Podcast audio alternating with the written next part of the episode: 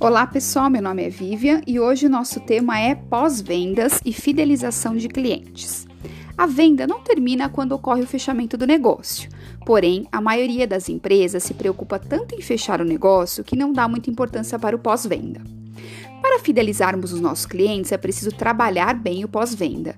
Todo mundo que trabalha com vendas sabe o quão importante é essa etapa, já que a receita vem em grande parte de clientes já existentes. Além disso, o custo de conquistar novos clientes é bem maior do que fidelizar os que já existem.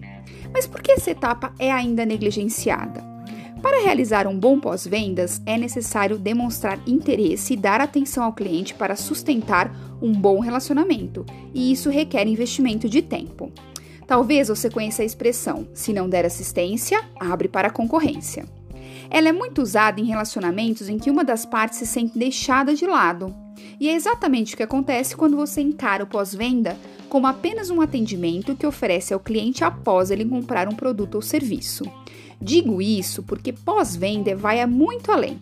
Não é apenas uma etapa que você faz depois de fechar negócio. É um dos fatores que seus clientes levam em consideração antes de comprar de você de novo.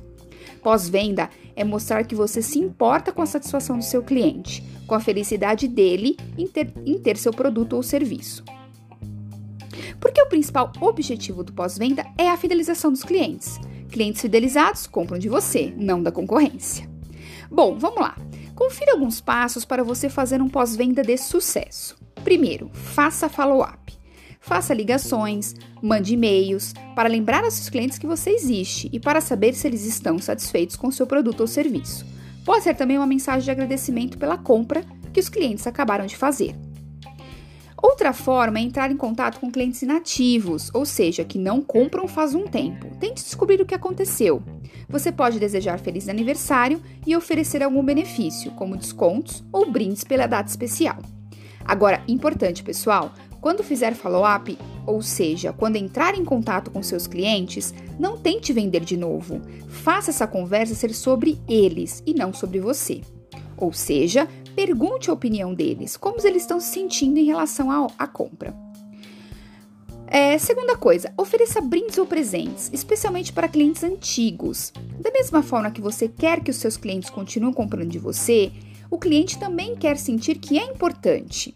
Por isso, ofereça brindes, presentes, condições especiais para quem já te acompanha há um bom tempo. Isso é uma ótima forma de mostrar para o cliente o quanto ele é valioso para você.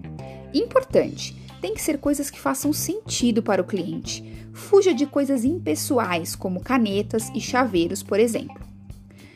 Terceiro ponto: não prometa o que não pode cumprir e cumpra o que prometeu.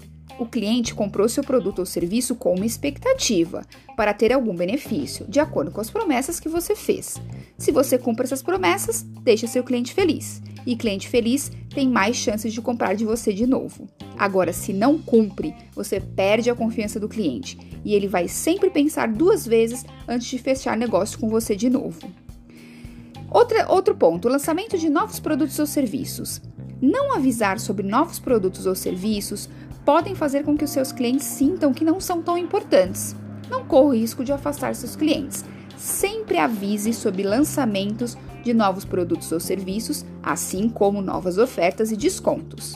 Tá bom? Bom, pessoal, por hoje é só. Obrigada por me ouvir e fique atento aos próximos podcasts. Grande abraço!